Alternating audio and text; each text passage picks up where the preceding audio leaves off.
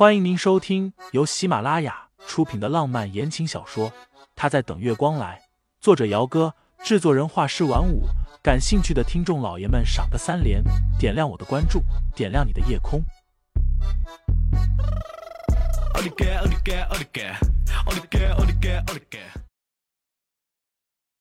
第一百四十六章，你跟我一起去。真的？秦母吞咽了一下。有些激动，但很快又把这股激动给压了下去。看了一眼沈清心，对着盛思景说道：“我能跟你单独说几句话吗？”清心起身，很善解人意的说道：“你们聊，我去厨房收拾一下。”其实厨房也没有什么好收拾的。中午做饭的时候，盛思景已经都收拾的干干净净的了。清新进了厨房之后，把很久没用过的几个水杯从橱柜里拿出来洗了一遍，然后擦干。大概过了五分钟之后，厨房门口响起了脚步声。清新把杯子放好，然后洗了手。他没有回头，男人从身后轻轻的抱住她，一只手臂绞着女人的细腰，声音低低的响在她的耳畔：“不高兴？没有啊。”盛思景低头，在女人白皙的颈后亲了一下。我已经让人去找秦小姐了，找到之后，秦家的人会把她给带回去照顾。我不见她。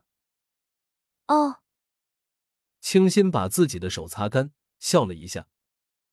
你决定就好啊，我又不会怀疑你。还说没有不高兴。盛思景低低的叹了一口气，把人给转过来。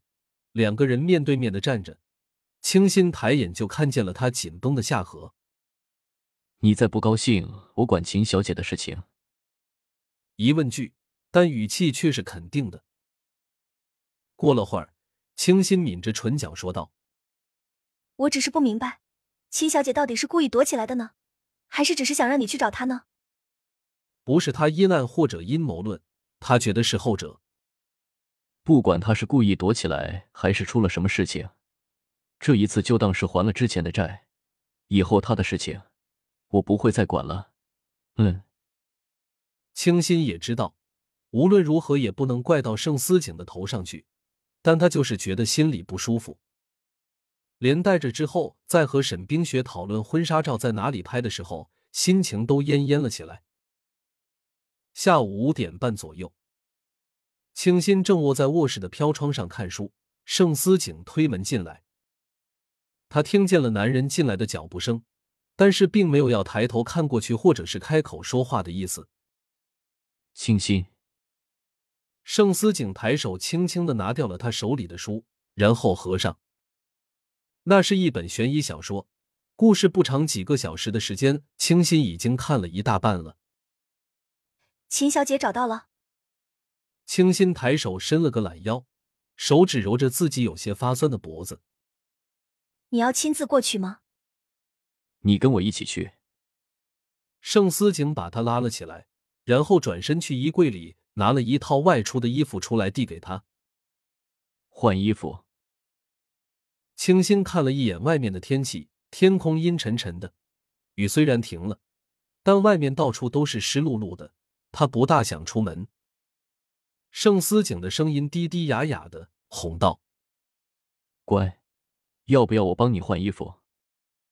你出去，我再换。”好。盛思景低头亲了亲他的脸蛋。快一些，找到人之后，晚上带你去吃火锅。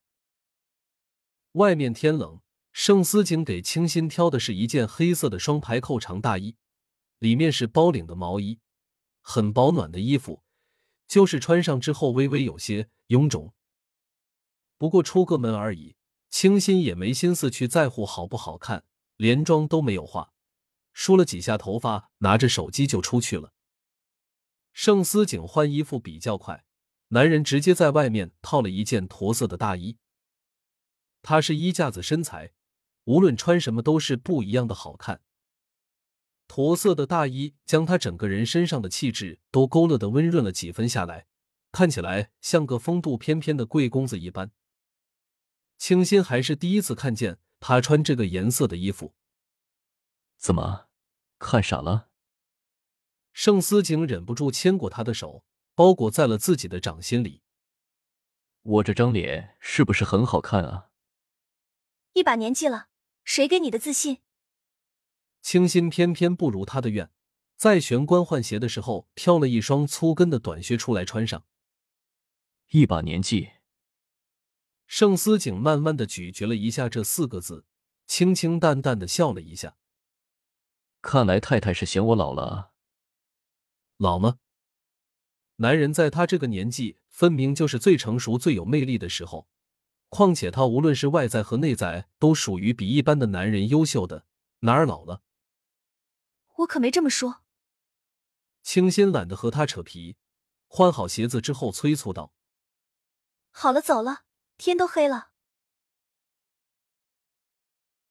听众老爷们，本集已播讲完毕，欢迎订阅专辑，投喂月票支持我，我们下集再见。